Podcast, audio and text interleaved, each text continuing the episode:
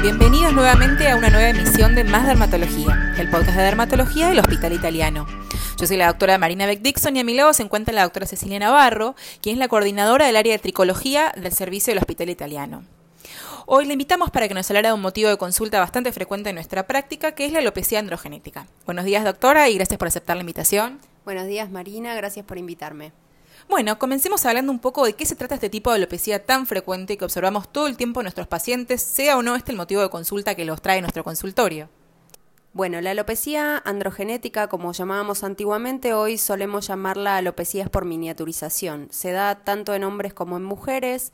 La edad de aparición puede ir desde la adolescencia hasta la adultez. Generalmente todos los hombres mayores a 50 años van a presentar algún rasgo de alopecia androgénica Em, y eh, si hay una herencia genética asociada puede aparecer en la adolescencia. En las mujeres es una causa también muy frecuente de consulta, en las mujeres suele darse en la posmenopausia, pero tenemos también eh, pacientes jóvenes que le preocupa la pérdida de pelo y el diagnóstico precoz ayuda mucho a un buen tratamiento. Y lo que vemos clásicamente cuando los pacientes vienen al consultorio es esta retracción en la línea de implantación, este arreleamiento del vértex en los hombres o este arrelamiento biparietal en las mujeres. ¿Por qué se afectan preferencialmente estas zonas y otras zonas del cuero cabelludo se, se preservan, se conservan? Bueno, la realidad es que esta patología eh, se asocia a la zona andrógeno dependiente. Esto va a variar en hombres y en mujeres. Los folículos que están afectados en el hombre son la zona eh, parietotemporal y del vértex, mientras que en las mujeres eh, suele darse más en la zona bitemporal, afectando el centro del cuero cabelludo en forma difusa y suele preservarse la línea de implantación, ya que en esta zona las mujeres tenemos una enzima en el folículo piloso que se llama aromatasa que evita que esos folículos sean afectados. Y este tipo de alopecia, usted ya había mencionado que tiene cierto carácter hereditario, ¿no? Porque usualmente vemos a varios miembros de la familia afectados. Bueno, sí, eh, en los hombres se ve mayormente, hay eh, una herencia fuerte, es poligénica, está asociada sobre todo al cromosoma X, pero esta patología también se puede dar de nuevo, no necesariamente vamos a tener un antecedente eh, heredado. se puede dar de nuevo y tiene alta carga de, de herencia a través de las generaciones, pero también puede darse como, como primero en la familia. Eh, el diagnóstico es eminentemente clínico, muchas veces no nos, no nos, da grandes dudas, pero en esos casos que no terminemos de estar convencidos, ¿nos podemos apoyar en alguna otra herramienta, como la tricoscopía, por ejemplo? Bien, en toda patología de cuero cabelludo es necesario utilizar el dermatoscopio generando esta técnica que se llama tricoscopía. Debemos ver el cuero cabelludo, el folículo. Em, hay, muchos casos en los que el diagnóstico es clínico, pero cuando eh, utilizamos la tricoscopía vemos que hay otro tipo de patología asociada. Eh, mayormente lo que vamos a ver en la tricoscopía en los pacientes con alopecias por miniaturización son un raleamiento, una pérdida difusa de cabello, eh, unidades foliculares con uno o dos pelos y lo más importante es que vamos a ver una variabilidad en el grosor del tallo. Se dice que cuando hay una variabilidad mayor al 20% estaríamos frente a un caso de alopecia por miniaturización. Perfecto, y eso inclusive también se conoce con el término de anisotricosis.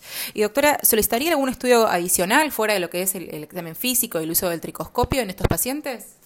Bueno, yo generalmente hago el diagnóstico, como vos decís, Marina, con la clínica y el uso del dermatoscopio, pero hay algunos casos en los que me generan dudas y quizás hago un tricograma donde saco pelo y lo miro al, lo miro microscopio. Eh, lo uso en casos donde tengo una duda entre diagnósticos diferenciales como efluvios telógenos crónicos y alopecia por miniaturización o Puedo llegar a realizar biopsia cuando veo fibrosis pensando en una alopecia fibrosante en patrón. Eh, si bien esto es una alopecia no cicatrizal, ¿sí? si esto avanza y esta patología evoluciona en el tiempo, este pelo miniaturizado ya eventualmente no crece más y da escasa cobertura a ese cuero cabelludo. ¿Cómo podríamos frenar el avance de esta patología en nuestros pacientes? Bueno, es importante lo que nos estás diciendo porque, bueno, un diagnóstico precoz a veces ayuda a que el pelo se pierda en menor medida, pero cuando ya eh, hemos utilizado todos los recursos, tratamientos orales, locales, tratamientos accesorios como mesoterapia o plasma rico en plaquetas, y eh, no tenemos los resultados que esperamos, tanto el paciente como el médico, solemos derivarlo a que generen em, eh, algún tipo de intervención quirúrgica como implantes capilares que pueden ser por diferentes técnicas dependiendo de la clínica del paciente. ¿Y en qué pacientes estaría contraindicado el finasteride o el dutasteride, que sería nuestra terapia hormonal, que generalmente lo damos eh, bioral? Bueno, eh, sabemos que la FDA aprueba este tratamiento en hombres, eh, si bien las mujeres también se benefician con el mismo, las mujeres eh, es fundamental dárselo en la época de la posmenopausia. Y en los hombres solemos indicarlo previo a un análisis de laboratorio, viendo cuál es su PSA, y no lo damos generalmente en pacientes que tienen enfermedades eh, prostáticas en revisión, pacientes que buscan reproducirse, en pacientes que tienen hepatograma alterado. Bueno, va a depender del caso. Últimamente se está utilizando eh, minoxidil bioral, que históricamente se usaba tópico o, inclusive en forma digamos, de mesoterapia.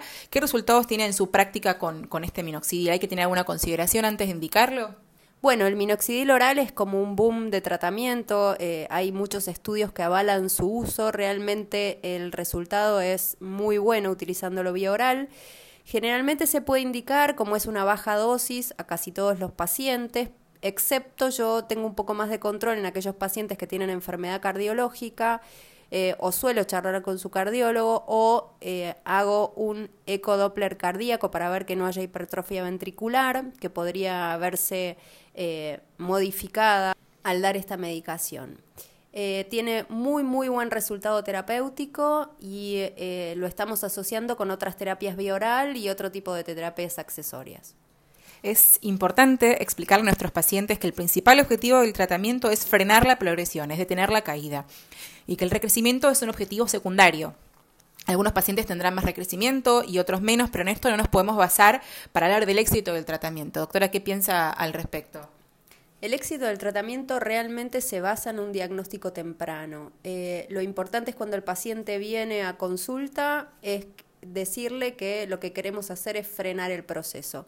También es importante recalcar que hay pacientes que responden más al uso de finasteride y dutasteride que otros pacientes. Eh, em, aquí en Argentina no hay, pero en Estados Unidos suele hacerse un test genético donde miran la variabilidad de unas repeticiones de un exón de un cromosoma, donde se ve si este paciente va a responder o no. Aquí no tenemos ese estudio, pero es importante aclararle al paciente que la respuesta puede ser muy buena o puede ser media, pero que en todos los casos nuestro objetivo es frenar el proceso de la patología. Bueno, eso fue todo por el día de hoy. Eh, la verdad que estamos viendo cada vez más enfermedades eh, del pelo y médicos especializándose en esto, entonces siempre apóyense los especialistas en, tricología, que son los que tienen más herramientas para seguir educándonos y formándonos eh, en esto. Le agradecemos a la doctora su participación y nos reencontramos en la próxima emisión de Más Dermatología, el podcast de dermatología del Hospital Italiano. Hasta luego.